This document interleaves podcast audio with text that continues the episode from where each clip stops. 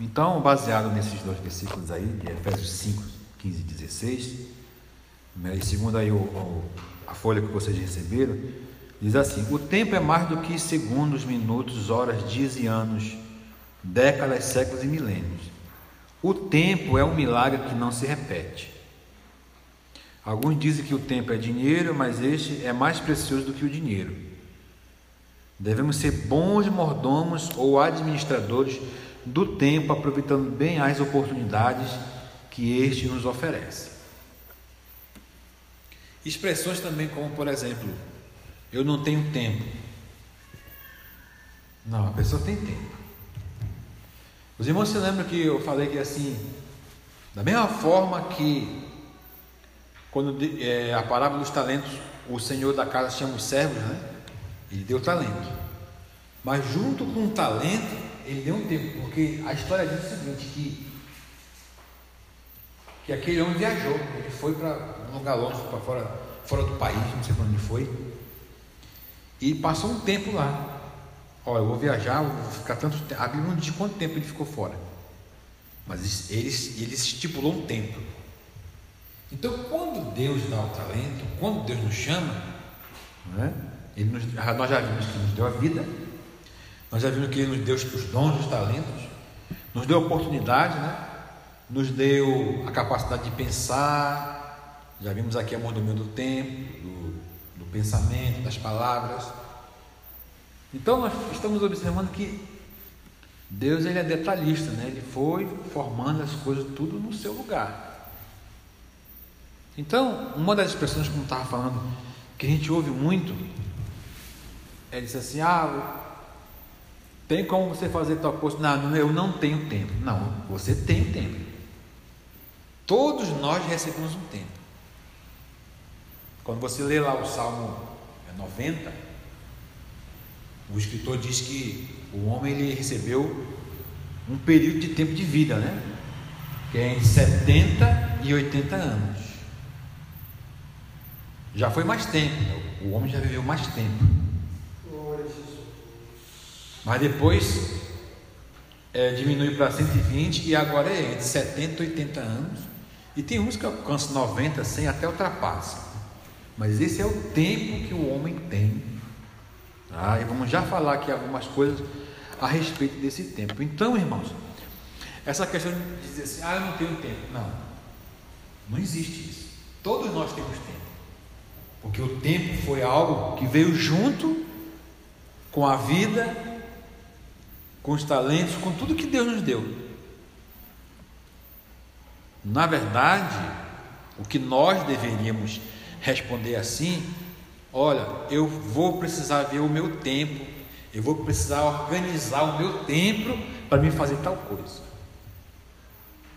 Mas essa questão de, de dizer, ah, não tenho tempo, é porque eu já falei que nós somos especialistas pós-doutorado. Ah, em, em divino desculpa, em dar desculpa, né? É com a gente mesmo. Já arruma uma desculpa rapidinho. Somos especialistas ao cubo, nem a quadrado. Mas vamos ver aqui, ó, a nossa vida na Terra é passageira. Ah, então tem um tempo estipulado. Primeiro Crônicas 29, 15 é como uma sombra. Ah, Primeiro Crônicas 29, 15. Primeiro Crônicas é lá no Antigo Testamento. Depois de Reis. Já é lá no final, viu? Lá no final.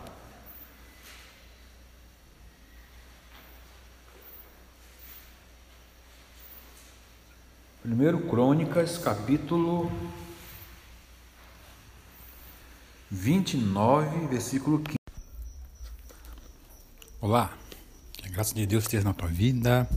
Vamos iniciar uma nova série de estudos bíblicos com o tema a mordomia. Vamos começar é, com esse estudo onde vamos extrair diversas ensinamentos para nossas vidas. Tanto nossa vida espiritual, como nossa vida secular, profissional, como também uma série de 10 partes, onde cada semana vamos estar compartilhando uma palavra e aplicando essa palavra e esse princípio da mordomia cristã em nossas vidas. Que Deus continue abençoando você e sua família, que cada dia você possa continuar crescendo na graça e no conhecimento que há em Cristo Jesus. Um abraço e a gente se vê no próximo podcast.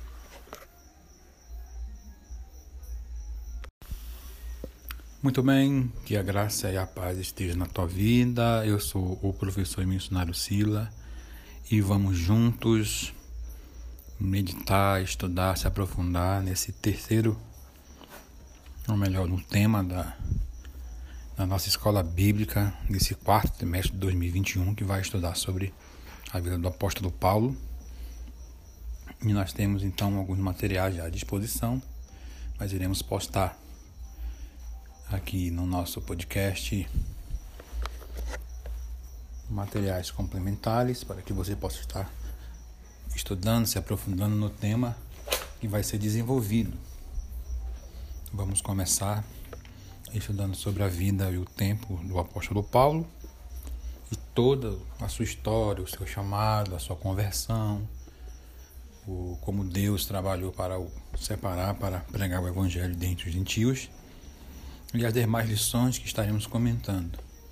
Não iremos fazer é, uma série lição por lição, mas pegar um apanhado e aprofundar. Estaremos colocando também à disposição de vocês. Nós já temos esse, esse podcast, esse podcast aqui, você pode ter acesso.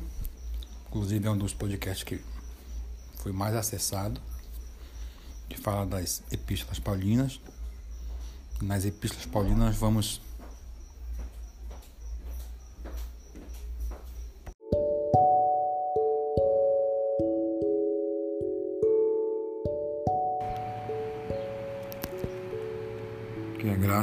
Deus e a paz esteja na tua vida.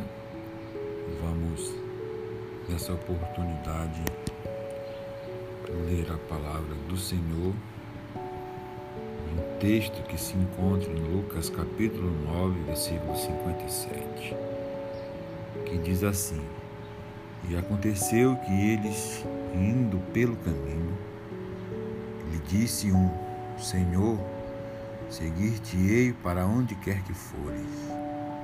E disse-lhe Jesus: As raposas têm covis, e as aves do céu ninhos, mas o filho do homem não tem onde reclinar a cabeça.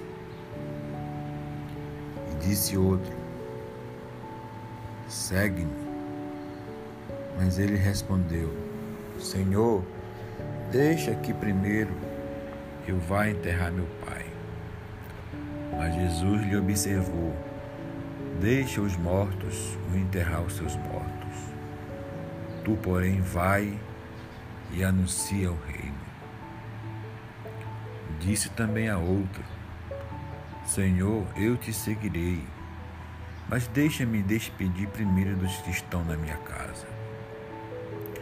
E Jesus lhe disse: Ninguém que lança a mão no arado e olha para trás é apto para o reino de Deus.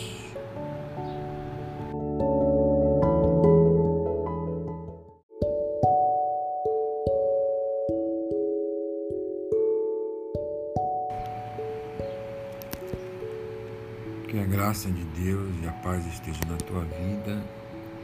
Vamos, nessa oportunidade, ler a palavra do Senhor, um texto que se encontra em Lucas capítulo 9, versículo 57, que diz assim: E aconteceu que eles, indo pelo caminho, lhe disse um: Senhor, seguir-te-ei para onde quer que fores.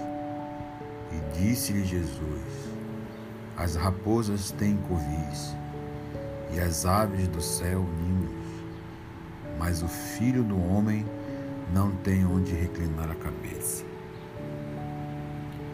disse outro: Segue-me. Mas ele respondeu: Senhor, deixa que primeiro eu vá enterrar meu pai. Mas Jesus lhe observou: Deixa os mortos o enterrar os seus mortos. Tu, porém, vai e anuncia o reino. Disse também a outro: Senhor, eu te seguirei, mas deixa-me despedir primeiro dos que estão na minha casa. E Jesus lhe disse: Ninguém que lança a mão no arado e olha para trás é apto para o reino de Deus.